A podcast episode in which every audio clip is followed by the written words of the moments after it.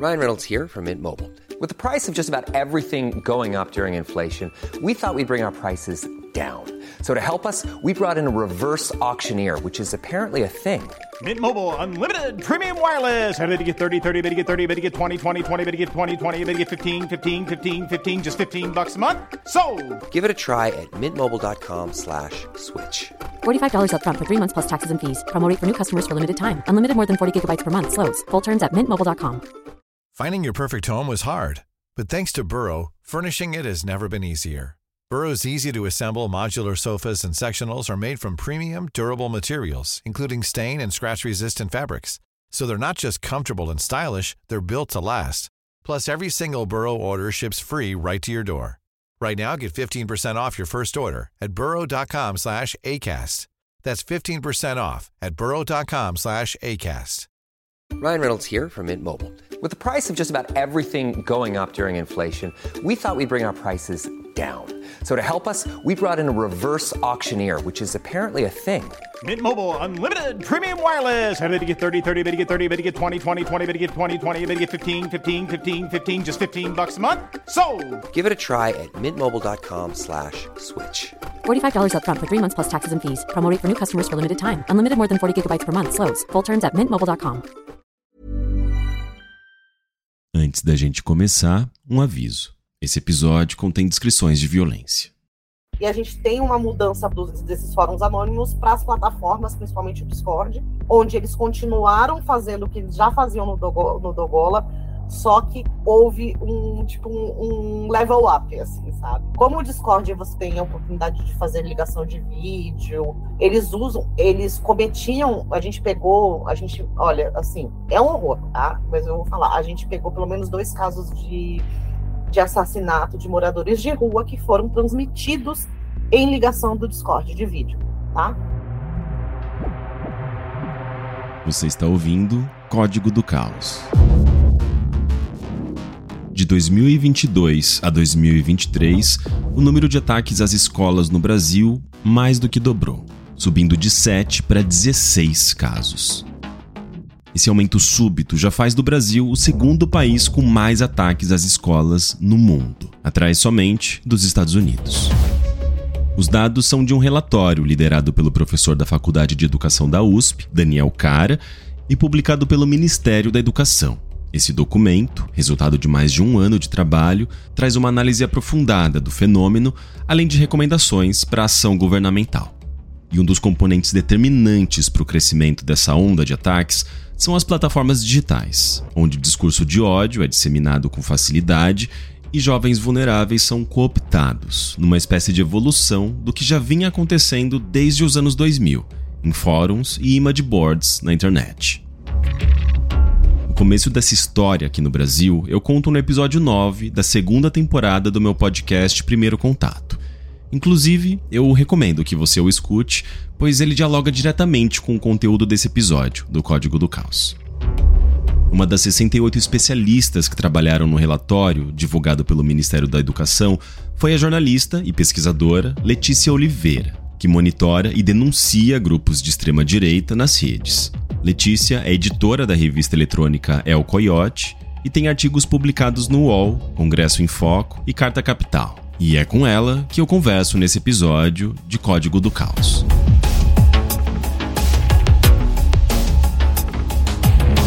Bem, Letícia Oliveira, fico muito feliz que você esteja aqui comigo no Código do Caos. Seja muito bem-vinda. Eu que agradeço o convite, que é uma honra para mim participar. Sou muito fã do teu trabalho e acho que essa conversa vai ser muito produtiva. Legal. Letícia, nessa semana eh, foi publicado o relatório Ataque às Escolas no Brasil, né, que foi elaborado pelo grupo de trabalho de especialistas em violência, eh, violência nas escolas. Uh, e que traça ali um panorama né, sobre a situação desses ataques uh, no Brasil, desde quando isso começou até os dias atuais. E o, os dados ali são bem impressionantes. Né? Uh, eu acho que o dado que talvez mais choque é o que a gente está testemunhando, né? esse, esse aumento no número de, de ataques, né? que mais do que dobrou de 2022 para 2023. Né? ele subiu de 7 para 16 casos.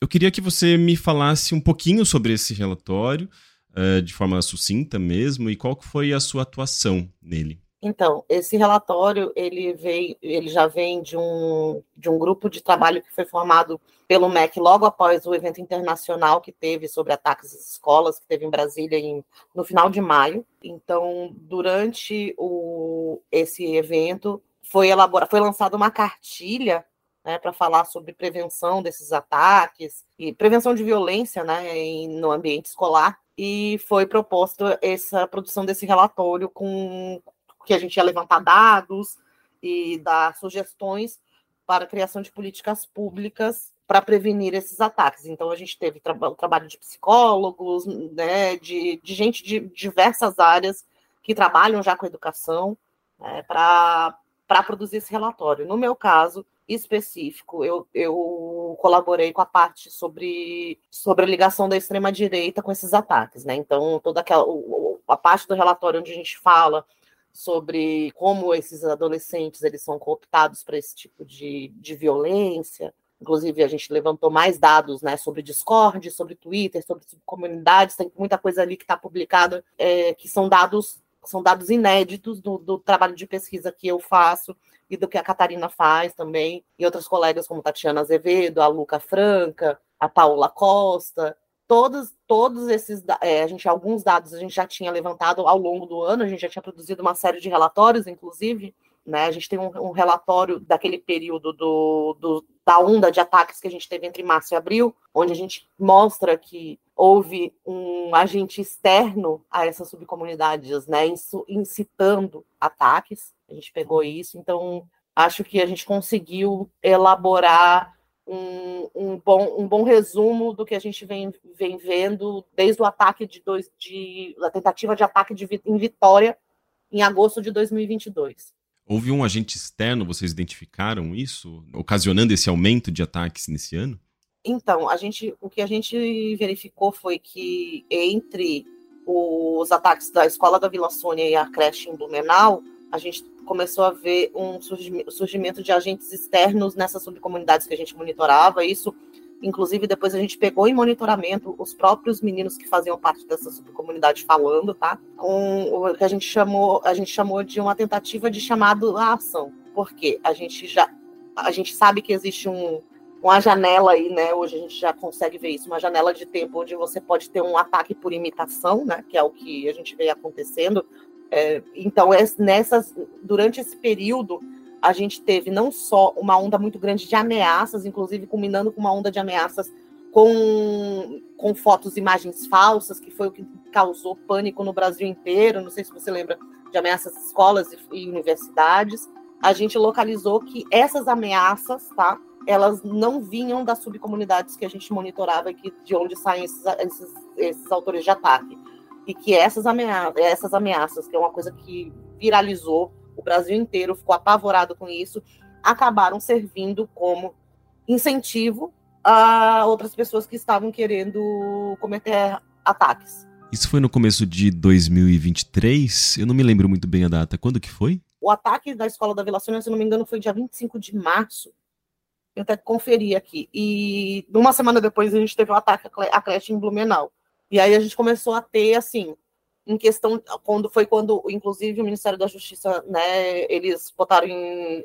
Eles criaram o programa Escola Segura. A gente mandou muita coisa para eles pelos canais de, de denúncia, né? Assim, os canais de denúncia, inclusive, do Ministério da Justiça para esses casos funcionam muito bem. Recomendo, é, quem estiver escutando e quiser né, fazer uma denúncia, tiver uma denúncia para encaminhar para eles, eles têm canais, se eu não me engano, no WhatsApp, tem os canais pelo próprio site. Então, assim, a gente é, teve um dia específico, que se não me engano foi no dia 10 de abril, num domingo à noite, que a gente começaram a pipocar de madrugada tá, essas, essas ameaças de ataques às escolas. E começou, eu lembro, foi Rio de Janeiro, Rio Grande do Sul e Espírito Santo, principalmente. Eram os três foram os três locais que a gente mais recebeu mensagem, assim. Era uma coisa muito estranha, porque eu usava as mesmas fotos, a gente conseguiu localizar essas fotos no Pinterest, ou seja, parecia, não, é, não é, é o mesmo tipo de atuação que esses meninos têm, sabe? Eles têm, eles até se organizam para fazer ameaça e tal, mas não nesse nível que a gente estava vendo, porque foi assim, foi geral e óbvio houve muito, muito, é, é, muitos ataques foram prevenidos nessa, nessas semanas, né, né, até a semana do dia do dia 10 de abril, que até o dia 13, se eu não me engano, que falavam que ia ter ataque em, em universidade e tal, mas a gente notou um certo padrão que não, tipo assim, quando a gente vê essas, é, esses boatos que, que são espalhados, tipo, ai, acontece alguma coisa, aí a extrema-direita vai se junta, né, eles se organizam, vem um, um chamado, né, a gente viu muito isso com o trabalho do gabinete do ódio do governo Bolsonaro, né, é, com fluxo de informação muito grande, assim, e muitas mensagens ao mesmo tempo. Algumas mensagens emulavam é, como se fosse de, de facção de crime organizado. Inclusive, a gente teve, a gente, a gente chegou a monitorar e ver que algum, algumas dessas facções chegaram a mandar os famosos salves, né? Para dizer que, que eles não estavam envolvidos. Sim, foi um negócio muito estranho.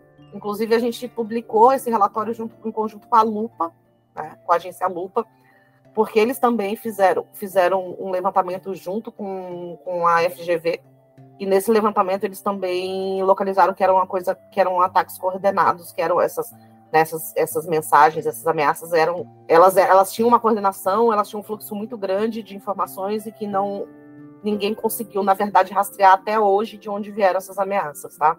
Mas em geral essas ameaças elas uh, uh, eram disseminadas onde especialmente? Discord, Twitter? É, Twitter a gente viu bastante, mas principalmente WhatsApp, tá? E TikTok, Instagram. Não, não, foi, não foi assim, o, e era uma coisa que fugia bastante, porque a gente estava monitorando essas subcomunidades que atuavam principalmente no Twitter, no, no TikTok também, né? Eles atuam muito forte, e no Discord.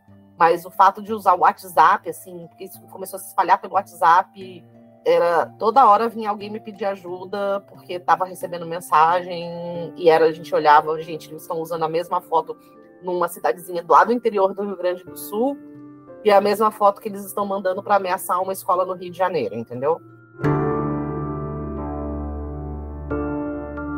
E, e no caso, Letícia, uh, dá para ver, né, que existe um movimento coordenado. Agora, uma dúvida que eu tenho aqui, né? A gente tem esse, esse aumento da, desses casos de ataques e dessas tentativas de ataques ou mesmo ameaças uh, crescendo muito fortemente ne, nesses últimos anos, especialmente de 2022 para 2023. Uh, no passado, por mais que a gente tivesse ataques às escolas no Brasil, eles não eram tão generalizados como os que vêm acontecendo nos Estados Unidos há bastante tempo, né? Talvez até lá de Columbine, né? A gente viu com muito mais frequência esses, esses ataques nos Estados Unidos. No Brasil, a impressão que dá é que essa, essa frequência começou a aumentar só do ano passado para cá. O que, que desencadeou é, essa maior frequência de ataques às escolas brasileiras? Olha, a gente trabalha com, com, com os dados que a gente tem de monitoramento que, é, dizem que assim a pandemia foi um ponto crucial para esse aumento de, né? Porque a gente, o que que acontece? Como você falou antes, a gente tinha esses ataques, a gente teve, óbvio, a gente teve, né? A gente teve Realengo, a gente teve Suzano e depois a gente teve Saudades e assim, a gente já notava em todos esse, esses ataques, né? Tanto eu acho que foi Realengo, é, até hoje, é o ataque com maior número de vítimas fatais e não fatais, né? E a gente teve Suzano também, que foi assim, né, que foi outro marco, inclusive é um dos ataques mais mais glorificados por esses meninos dessas subcomunidades que a gente monitora. É, então, assim, com a pandemia, o que, que aconteceu? A gente teve, se antes a gente tinha esses grupos de ódio que atuavam é, em chãs né, ou em fóruns que de, de, difícil, de difícil acesso, seja porque estavam na dark web ou mesmo quando estavam na superfície, a gente, a gente não tinha, ele não, não era tão, digamos, mainstream quanto é o uso das redes sociais hoje, era uma coisa muito de nicho, né? Então, o que que acontece? Durante o período da pandemia, a gente, a gente virou a gente virou uma sociedade on, com, totalmente online, porque a gente só podia é, socializar, trabalhar, estudar, inclusive online. Então a gente teve essas crianças e adolescentes que começaram a, usar o Discord para jogar, para conversar com os amigos, né, usar as redes sociais também para ter essa sociabilidade, e aí, aí deu muito ruim entendeu? Porque foi nesse período, inclusive, que a gente teve os primeiros, né? A gente teve o, a elite intelectual da internet, que foi um servidor do Discord que ficou muito famoso por fazer pegadinhas, entre aspas, né? Mas é, foi em 2021, já houve prisão de, das pessoas desse servidor por envolvimento com maus tratos animais, disseminação de discurso neonazista, é, distribuição de, de, pornografia infantil. Após o, o a elite intelectual ter sido desmantelada, a gente teve um, esses os usuários desses fóruns, desses, desses, desses servidores de Discord, se espalharam, começaram a criar os próprios servidores e a gente teve um aumento muito grande dessas, né, que inclusive culminou, é, a gente teve duas matérias no Fantástico esse ano falando sobre o que acontece nesses servidores do Discord. Dentro desses servidores, a gente já tinha o processo de planejamento de dos ataques dentro dos servidores do Discord. Então, assim, eu acho que é, o Discord realmente tem sido um problema, isso é uma, é uma coisa assim, as pessoas ficam, ai, mas por que, que fica focando no Discord e não nas outras plataformas? Porque, assim, a gente pode ter a disseminação de, de conteúdo no Twitter, no TikTok e tal, mas é no Discord onde eles normalmente se encontram, a gente, inclusive, é, teve um. No próprio relatório a gente fala que a gente localizou dos, dos ataques que aconteceram do ano passado para cá, pelo menos seis a gente conseguiu confirmar que faziam parte dessas comunidades que frequentavam Twitter, Discord, e assim, esses seis que a gente conseguiu confirmar é, que estavam realmente em servidores do Discord ou na subcomunidade TCC, tá? Seja no Twitter, no, no Discord ou no, no, no TikTok. Então, desses autores de atentados, a gente pegou o autor do, da, da, tentativa de ataque da escola, de uma escola em Vitória. O interessante é a gente perceber que, assim, as aulas presenciais voltaram totalmente no segundo semestre de 2022. Já no primeiro mês, que foi em agosto, a gente teve uma tentativa de ataque. Foi essa tentativa de ataque em Vitória que o menino tentou entrar na escola, ele estava com um monte de besta, coquetel molotov. Esse rapaz, ele é, ele foi o mentor do, do menino que cometeu um ataque na escola em Barreiras, em setembro, tá? É, isso, inclusive, porque esse menino deixou, esse menino de Barreiras deixou um manifesto, e no manifesto ele falava isso. A gente localizou também o, o menino que cometeu o, o ataque em Aracruz, a gente localizou ele em grupos neonazistas do, do Telegram, tá? Então, o, o, menino que cometeu o atentado da Vila Sônia, a gente também sabe hoje que participava de, desses grupos também no, no, Discord. Então, a gente foi vendo um padrão tá, de desses meninos participarem desse tipo de, de frequentar esse tipo de espaço ou de realmente se, se juntarem para tentar cometer o ataque de barreiras era para ter acontecido junto com o de Vitória. Tá? Eles, eles, eles procuram muito, eles vão nas redes procurando dupla, procurando par. Mesmo que eles não façam os ataques no, na mesma cidade. O, um outro caso que ficou muito claro, isso foi o caso do, do ataque em Cambé, porque o ataque foi planejado, isso, isso a polícia divulgou essa informação à imprensa. O ataque foi planejado num servidor do Discord, e quem era o mentor era um garoto, se eu não me engano, é de Pernambuco que também ia cometer um ataque junto com esse, com esse rapaz que cometeu em Cambé. Ah, então, assim, a gente está vendo que eles estão. O, o, que a gente percebe do ato, dos atos preparatórios deles, deles buscarem, por exemplo, quando eles querem cometer com arma de fogo, eles vão procurar quem vende armas de fogo na internet. Eles conseguem chegar nisso, porque eles sabem, eles sabem como entrar nos chans, no, nos lugares na, na dark web onde existe essa venda de armas, ou às vezes eles vão atrás de, de, simu, de fazer simulacros de armas de fogo que eles também aprendem no, na própria internet, eles baixam tutoriais em, em, em diversos lugares, inclusive tem tutoriais de, de, como fazer bomba, de como fazer arma, é, impressora 3D, a gente acha isso muito fácil no Telegram, por exemplo. Então, é uma sociedade que virou cronicamente online por por motivos alheios à nossa vontade e a gente está vendo a conta né, disso, do, do que a gente está vendo o que, que isso levou a essas crianças, essas crianças e adolescentes a fazer, porque eu acho muito triste, sabe?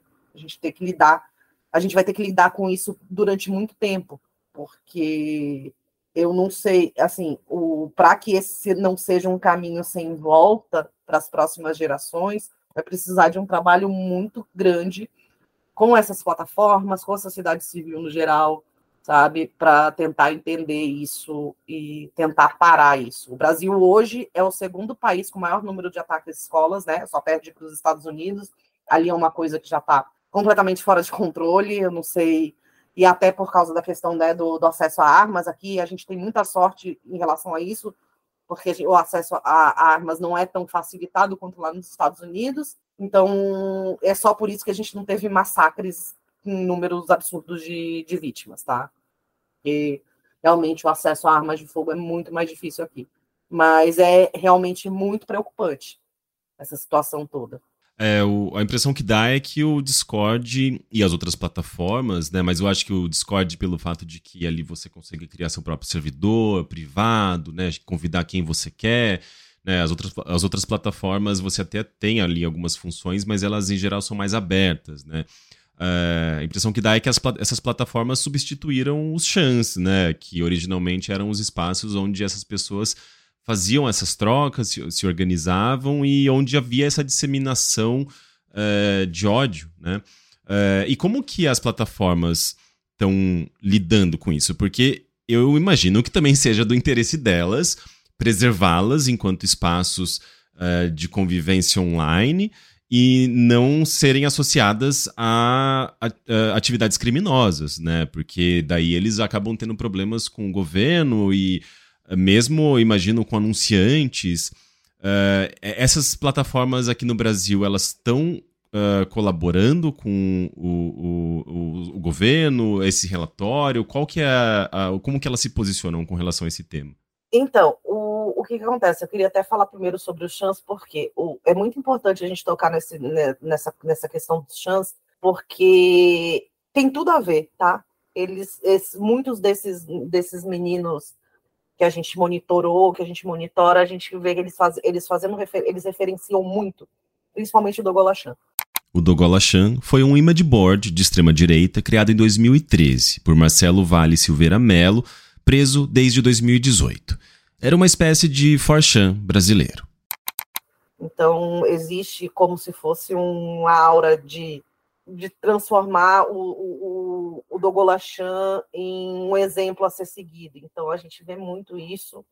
Tanto a gente sabe hoje que, tem membros da elite intelectual, que é esse servidor de Discord que eu falei aqui, faziam, que eram dogoleiros, né, que eram parte do Dogola, mesmo com, com o Marcelo preso, a gente sabe que o Dogola ele, continua, ele funcionou durante um tempo por causa de outros usuários, né, que tentaram manter o, o, o fórum online por muito tempo. Então, a gente, é, sim, existe essa cultura chan que é bem típica do Dogola, porque assim, a gente vê o 4chan, por exemplo, lá nos Estados Unidos, tem umas coisas muito específicas, né? A gente sabe que, como o 4chan é gigante, a gente sabe que muitos desses autores de atentados lá também postam, postam que vão cometer ataques e tal, mas assim, o que a gente vê aqui no Brasil, que a gente viu no, no Dogola Chan, é uma coisa bem particular e a gente tem uma mudança para esse de né, para os chans dos, desses fóruns anônimos para as plataformas, principalmente o Discord, onde eles continuaram fazendo o que já faziam no, Dogo, no Dogola,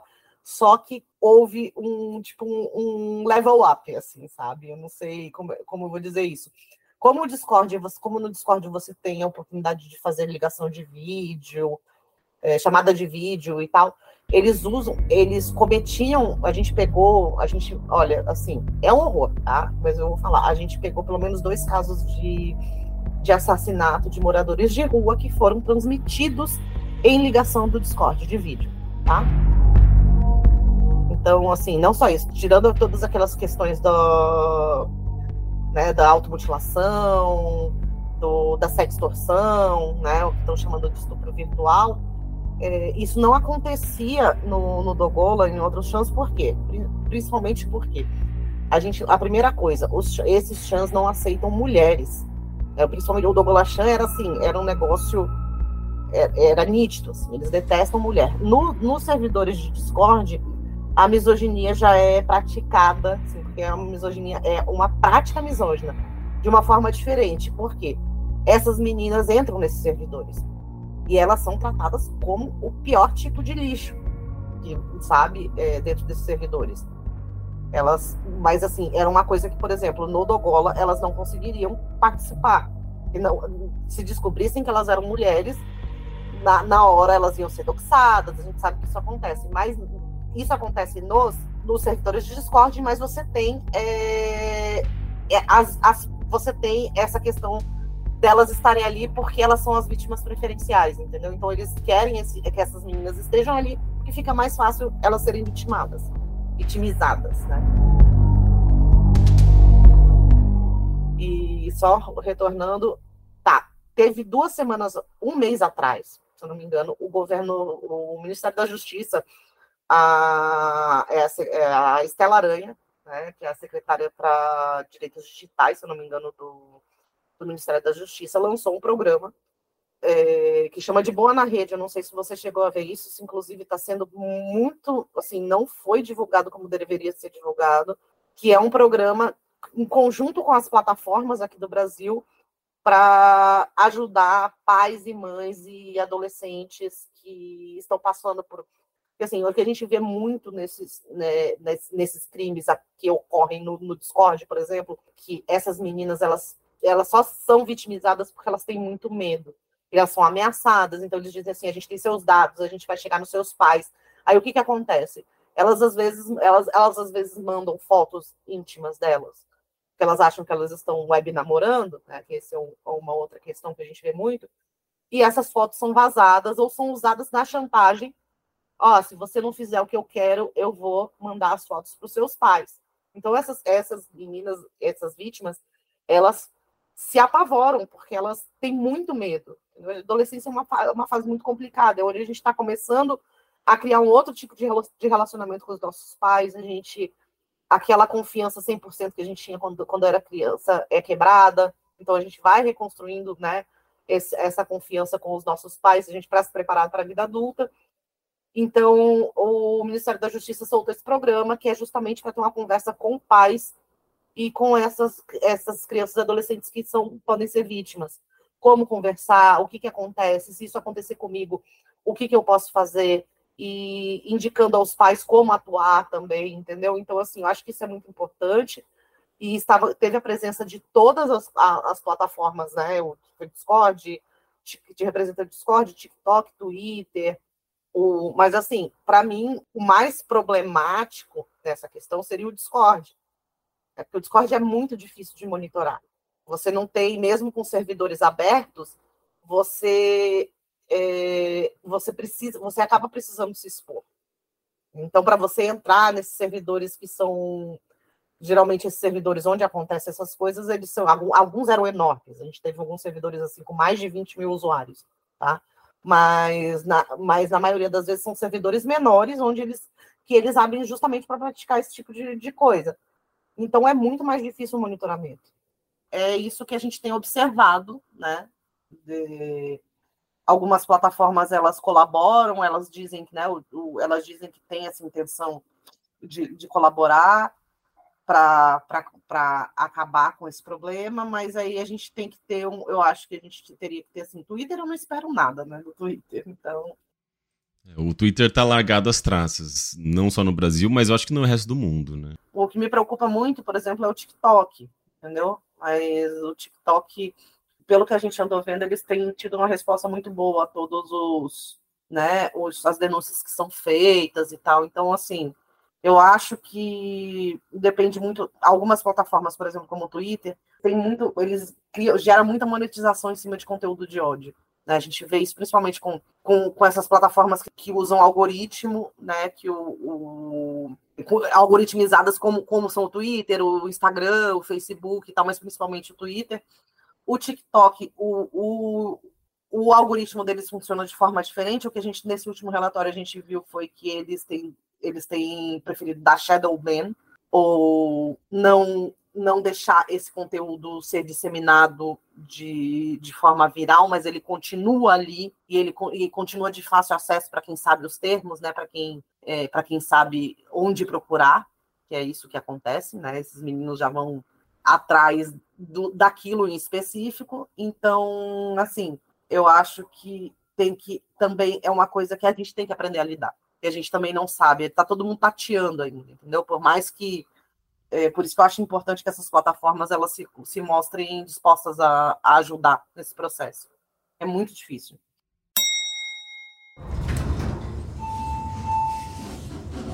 Essa pausinha aqui é só para lembrar vocês de que o Código do Caos é um podcast independente, feito única e exclusivamente por mim, Henrique Sampaio.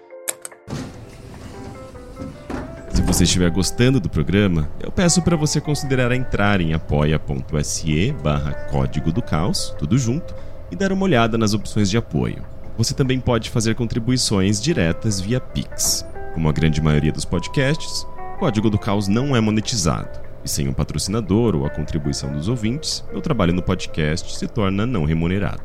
Felizmente, o número de apoiadores tem crescido e eu já bati a primeira meta, que já me garante alguma estabilidade na produção do podcast. Quer me ajudar a bater a segunda meta? É só entrar lá no apoia.se barra Código do Caos. Os links você encontra na descrição desse episódio.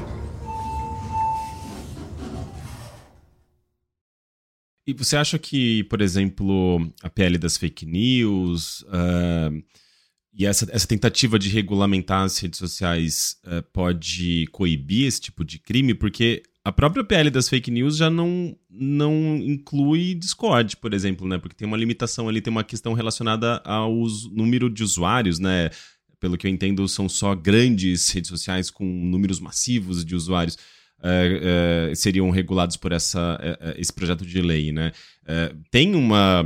Existe uma, uma, uma, possibilidade de melhoria com, partindo da aprovação dessa, desse projeto de lei?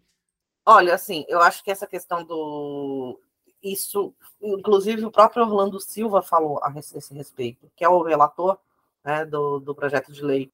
Ele disse que sim, o projeto né, eu não gosto nem de chamar dele de pele das fake news, porque o, o fake news não é o escopo do projeto. Ele começou como um projeto para tentar barrar né, disseminação de desinformação, mas ele acabou se transformando num projeto para tentar regulamentar as redes sociais. E assim, essa regulamentação, ela não é uma cobrança só aqui do Brasil. A gente vê é, o mundo todo, né, está porque o que a gente tem são essas plataformas atuando como se fosse é, terra sem lei a gente já pegou isso muitas vezes elas não elas não elas não atuam de conforme os próprios termos né da, da plataforma e é impossível você lidar com esse limbo né que é onde eu diria que é um tipo de limbo onde essas plataformas estão inseridas porque os nossos a nossa legislação sobre internet já é muito antiga ela teria que ser revisada e na época não existia essa plataformização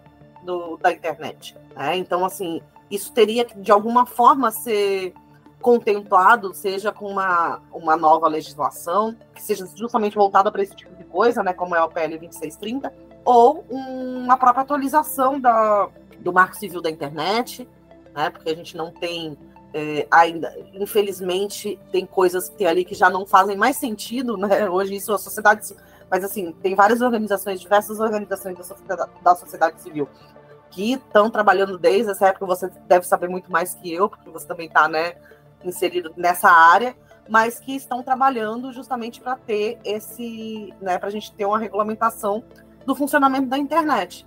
Como a internet hoje, ela, a internet, ela é um, ela é um espaço, digamos, privatizado, né, é um espaço que é comandado pelas plataformas, né? A gente tem, eu, por exemplo, quando eu comecei acessar a internet, não existia isso. A gente, a gente não tinha o Google, por exemplo, como é o Google hoje. A gente não, não existia Facebook, a gente usava, né? Era uma coisa muito mais de liberdade é, de troca, né?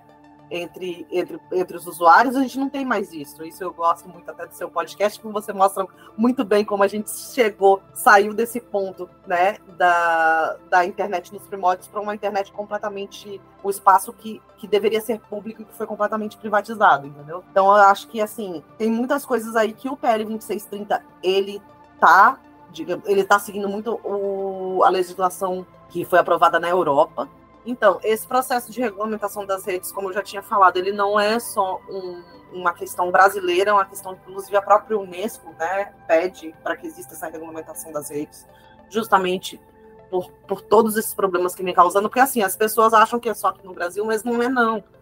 A gente tem, é, a gente tem observado que isso tem acontecido no mundo inteiro.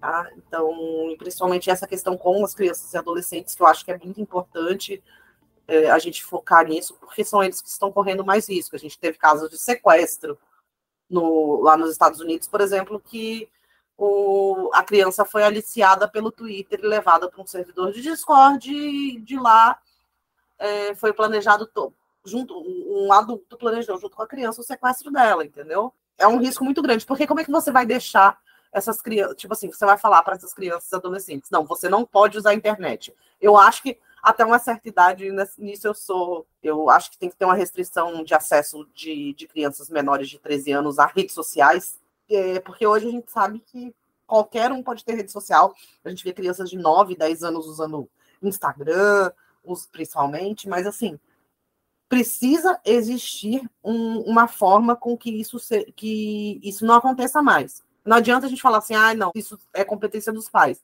Não é só dos pais né, assim, o, o Brasil, a gente tem né, o, o Estatuto da Criança e do Adolescente, muitos dos crimes que são cometidos, mesmo não sendo um, uma legislação que foi criada é, falando sobre, sobre internet, né, bem anterior à, à massificação da internet no Brasil, mas que muitas coisas que acontecem, muitos desses crimes que acontecem no, no ambiente virtual são previstos pelo ECA, entendeu? Então, acho que a gente precisa ter é, a gente precisa, assim, de uma legislação que, que consiga contemplar tudo isso, sabe? E essa é uma demanda que não, não é só brasileira, ela é mundial.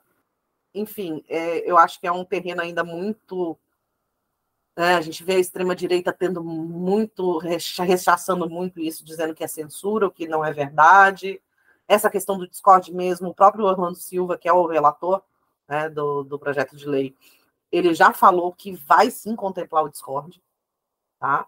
Porque existe um, um, A gente tem as redes sociais, a gente tem outros tipos de plataforma, que são as plataformas de.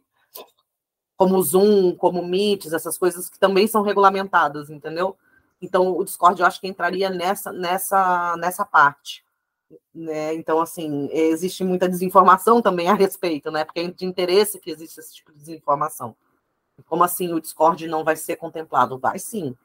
Pelo menos com essas coisas que a gente vem tá vendo, de ataques às escolas, desses crimes cometidos por adolescentes no Discord, que saem do Discord, inclusive, é, eu acho que isso tinha que ser um alerta para essas pessoas, para as pessoas que ainda acham que seria o PL 2630 seria um tipo de censura, que na verdade é para proteger essas crianças e adolescentes, não só elas, né, como todos os usuários de internet no, no Brasil. Sim. Uh, e, e, e, o relatório ele propõe soluções, né? Uh, inclusive a partir dessas diferentes perspectivas, a perspectiva da escola, dos pais, uh, da, da, da, questão do, do direito da, das crianças e adolescentes, né? Da, da, dessa proteção que precisa haver por parte da sociedade. Eu, eu, imagino que sejam muitas as propostas né, de, de soluções, de, mesmo de criação de políticas públicas. Uh, mas você consegue me dar mais ou menos um direcionamento, assim, da onde vai, para onde vai uh, uh, essa parte do, do relatório né, de soluções, o que, que ele sugere, que, que, o que, que ele considera que pode ser mais eficiente, para a gente ter uma ideia mais ou menos do, do, dos caminhos que a sociedade brasileira está tentando encontrar para solucionar esse problema? Olha, eu, vou, eu posso falar da parte que me compete, né? Eu não participei da elaboração. A gente pediu, a gente realmente a gente indicou que precisa existir um, um, uma regulamentação do uso de redes sociais, de redes no geral, né? De, de plataformas e tal. Eu acho que esse é um primeiro passo né? E aí a gente tem da, da parte da educação, a gente também tem a educação crítica de mídia, que eu acho que é muito importante, inclusive porque é, no último relatório que eu e a Tatiana a gente publicou, em parceria com o Sleeping Giants, a gente foi feita uma pesquisa com geração Z, né? Que é, são adolescentes e crianças, na verdade. é, falando que a disseminação de desinformação entre essas crianças e adolescentes ela chega a ser a se comparar com a desinformação que ocorre com a, o que a gente chama de tio e tia do Zap. Tipo assim, a gente tem porque essas, essas crianças e adolescentes eles vão procurar informação onde? TikTok, Twitter, eles vão procurar as informações na rede social. Ninguém, ninguém, mais usa o Google, assim, eu quero procurar tal coisa. Não, a galera vai direto no TikTok. Aí no TikTok, por exemplo, você tem uma gama de perfis que, que publicam desinformação. Então, então assim, existe é, é, essa preocupação em fazer é, justamente. Né, a gente está nesse do que chamam de tempos da pós-verdade, onde não existe uma confiança da população nessa mídia tradicional, e com essas com, com essas crianças e adolescentes é pior ainda, porque elas já começam tendo acesso à desinformação. Elas já começam a, não, não tendo, é, porque para elas, né, não sei, eu não era uma, um adolescente, por exemplo, que assistia muita notícia, não, não ficava assistindo TV, assistindo assim, né, jornal. Então elas, elas vão buscar informação onde elas se sentem mais confortáveis, que é justamente nas redes. E aí você tem, né? A gente sabe que o problema de desinformação nas redes é muito grande. Então, ou vai seguir um canal de opinião no, no YouTube, sabe? Essas, e essas pessoas, elas normalmente elas não têm um compromisso com, o, com fatos, né? Porque elas não são jornalistas, elas não são da área de comunicação, elas só têm compromisso com viralizar e, né? E ganhar dinheiro com isso. Então, esse é um problema muito grande que a gente vê, eu acho. E a gente também, né, fala sobre o sobre o discurso de ódio, sobre como combater discurso de ódio, que eu acho muito importante. A gente já tinha feito essas propostas no relatório ao governo de transição, né, muitas dessas propostas, para que é, não só a comunidade escolar, mas como a própria família é, consiga perceber se tem algum sinal de, de cooptação desses meninos por, por esses discursos né, de ódio. Então, eu até prefiro usar o termo cooptação, porque é uma cooptação. É, o processo que eles passam para chegar ao ponto de alguns cometerem ataques às escolas é um processo de cooptação que, que usa, é, que parte da dessensibilização desses meninos a, né, eles são eles são muitas vezes eles são vítimas, né? Porque eles são vítimas é, para eles serem dessensibilizados a esse ponto, eles têm que consumir muito conteúdo violento. Então eles são vítimas também.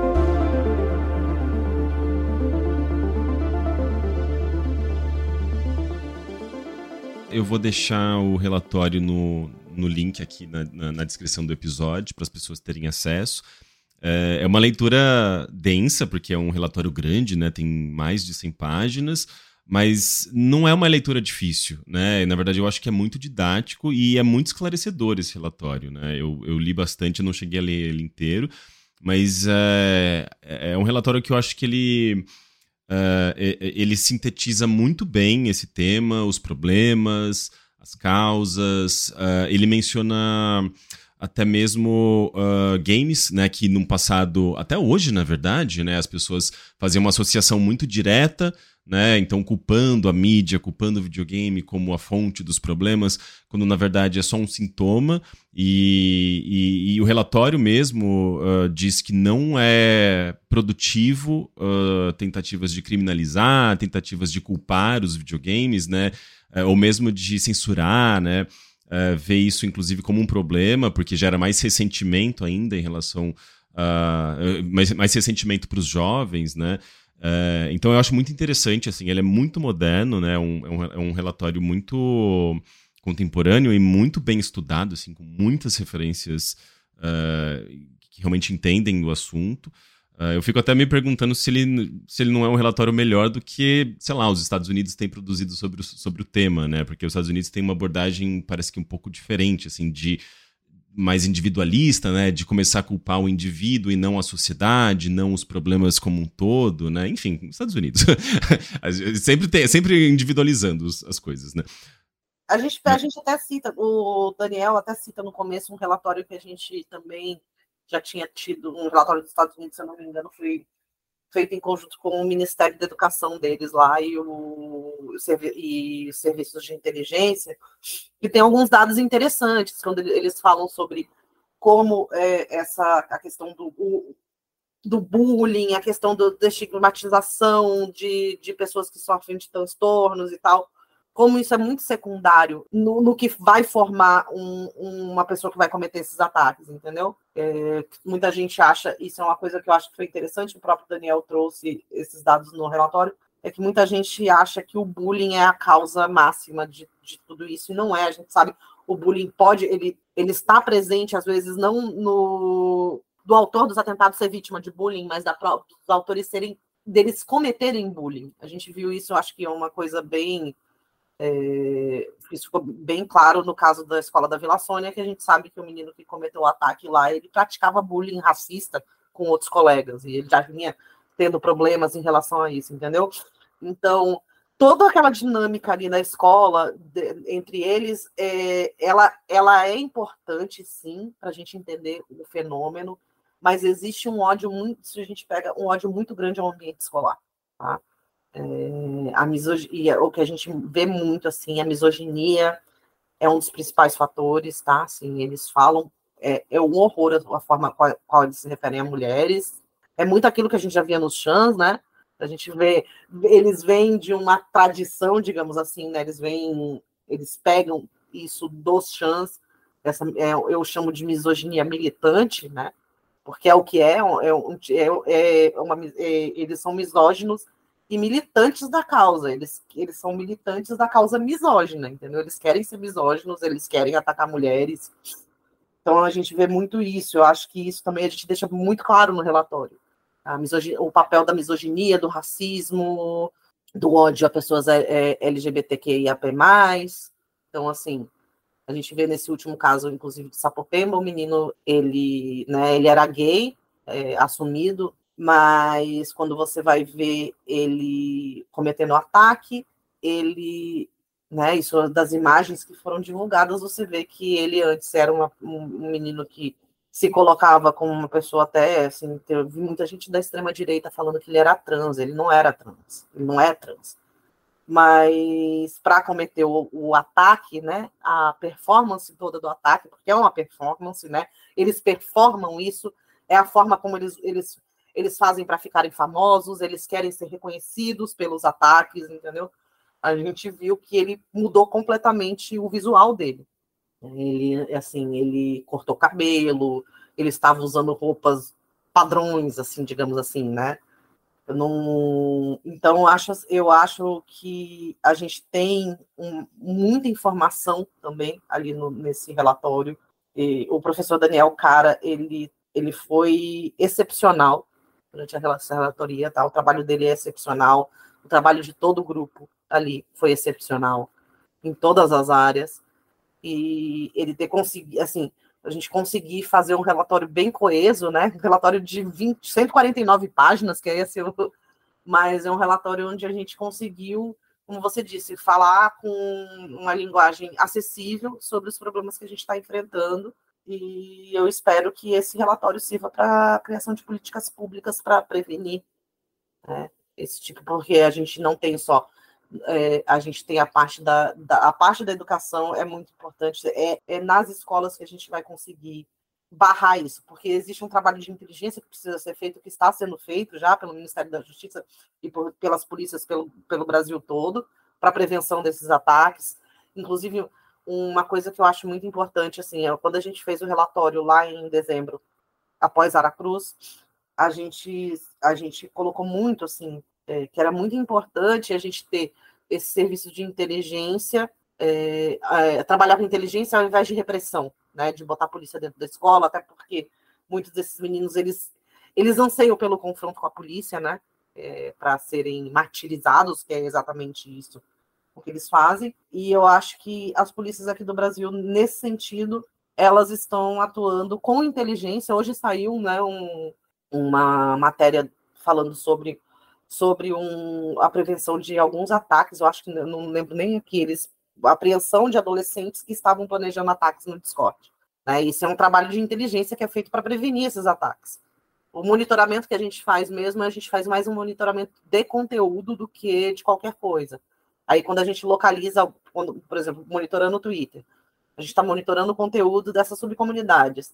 Aí quando a gente percebe que tem alguma coisa fora, assim, que a gente vê esses meninos começaram começar, eles começam a falar que vão cometer um atentado, aí sim a gente encaminha, né, para os canais de denúncia, porque quando eles, normalmente quando eles falam que eles têm vontade de cometer os ataques, e é uma coisa que eu queria falar muito assim, não achem, assim, as pessoas tendem a achar nesse caso de Sapopemba mesmo foi isso que aconteceu. Já o menino já tinha avisado, a escola já estava sabendo, ele estava ameaçando. É, que, que as pessoas levem a sério quando isso acontecer, porque é muito provável que, assim, pode, óbvio, pode ser que o menino só esteja ameaçando para causar pânico, mas não deixe, não deixem de levar a sério Tá? Se realmente se vocês virem algum. Se toparem na internet com alguém falando que vai cometer um, um massacre em escola, encaminhe isso para as autoridades, né? Como eu falei, o, o, o, trabalho do Escola, do Escola Segura, o projeto Escola Segura, eles têm os canais para você fazer essa denúncia de forma anônima. Então, assim, é muito importante a gente não subestimar essas, essas ameaças que eles fazem na, na internet ou entre amigos. Porque se ele está falando que vai cometer, é porque ele já pode estar em fase preparatória para esse ataque, ou ele pode estar procurando já o, né, o indo atrás de saber como cometer esses ataques. É, certamente eh, vocês fazem um trabalho que as próprias plataformas deveriam fazer, né? Os próprios algoritmos deveriam fazer, que é identificar é, uh, essas ameaças, né? A gente tá, tá num, num, num, grau de tecnologia, a gente tem inteligência artificial. Não é, não é possível que essas tecnologias não consigam uh, rastrear e encontrar conteúdos extremamente problemáticos e de potencial ameaça à sociedade, né? E é uma pena, né, que esse tipo de trabalho tenha que ser feito por pessoas, né, por seres humanos e não por robôs, porque pessoas elas Uh, a partir do momento que você começa a monitorar grupos de ódio, você está absorvendo o que essas pessoas postam, né? Então isso é extremamente, uh, isso é muito pesado, né, para os seres humanos. Enfim, que as plataformas consigam desenvolver tecnologias para co conseguir coibir esse tipo de coisa, uh, que as escolas também consigam, acho que, desenvolver estratégias e programas de conscientização, unir os pais os alunos, sociedade, para também evitar novas, novas tragédias.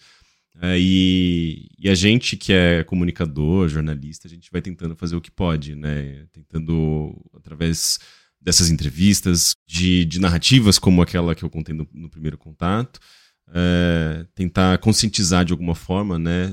Trazer para a luz uh, um tema que muitas vezes fica ali no campo do achismo, né, da, uh, do, das polêmicas de rede social, enfim, para a gente tentar transformar essa, contornar esse problema, porque de fato é um dos maiores problemas que a gente está vivendo na nossa sociedade atualmente, né.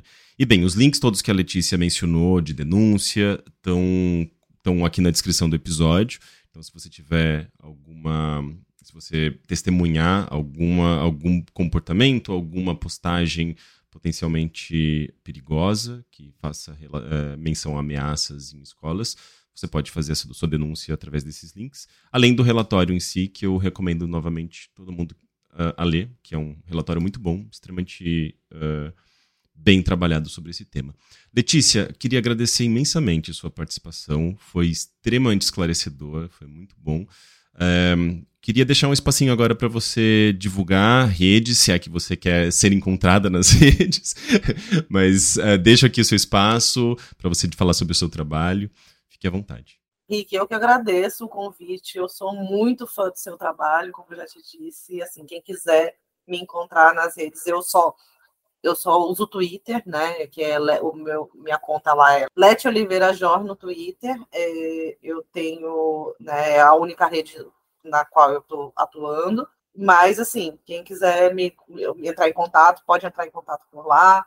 Eu também tenho, eu posso deixar o meu e-mail, né? Que é um, eu tenho um e-mail para receber, um e-mail seguro para receber também denúncias, essas coisas que também podem me mandar. Mas é isso, queria agradecer o convite. Eu, né, como eu comentei com você, eu estou assim, exausta, porque eu estou lotada de trabalho. Esse, esse último ano não foi fácil, essas últimas semanas, inclusive, não foram fáceis.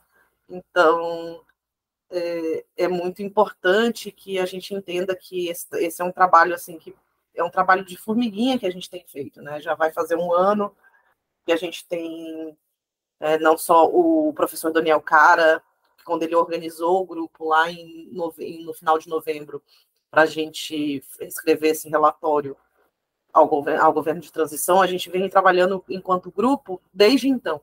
Tá? Esse grupo não foi desfeito, é um grupo que tem pesquisadoras de, de, de, da área de educação, tem pesquisadoras, eh, tem psicólogas, tem é, jornalistas, então assim, a gente está fazendo esse trabalho constantemente, ele não parou desde o ano passado, quando a gente publicou o relatório ao governo de transição. Então, é, assim, é um trabalho muito duro, é um trabalho muito difícil, mas eu acho que a gente está com esse relatório que é produzido pelo MEC, eu acho que a gente está seguindo o caminho correto. Não tem, eu acho que nenhum outro, nenhum outro país do mundo a gente teve essa é, existiu essa preocupação de criar políticas públicas para combater o, e não individualizar, como você falou, né, mas para combater isso como um problema social e não como um problema individual. Sim, perfeito, Letícia. É isso, a gente agradece imensamente uh, o seu trabalho nesse relatório, nesse não só o relatório em si, né, mas todo, todo esse processo, que é certamente um, um serviço inestimável para a sociedade brasileira. Uh, e é isso, a gente fica por aqui até semana que vem. Tchau, tchau. Eu sou Henrique Sampaio e Código do Caos é uma produção audiolog. Caso você esteja gostando do Código do Caos, eu posso pedir para você dar uma avaliação de 5 estrelas no seu tocador de podcast? Compartilhar o episódio com os amigos e postar na sua timeline também ajuda demais para fazer com que o Código do Caos chegue a mais pessoas. Antes de encerrar, eu queria agradecer ao Wade Tazaka, o Hugo Crisóstomo, o Marcos Vinícius Augusto da Silva, o Luiz Carlos Ziber Júnior e o Rafael Luiz Moura, patronos do Código do Caos, que ajudam a manter o podcast e a fazer com que esse conteúdo possa existir. Muito obrigado a todos vocês. Para se tornar um apoiador como eles, basta entrar em apoia.se barra Código do Caos e escolher o seu nível de contribuição. A partir de R$ reais, você já ajuda a manter a continuidade do Código do Caos. Por enquanto é isso. Até a próxima semana.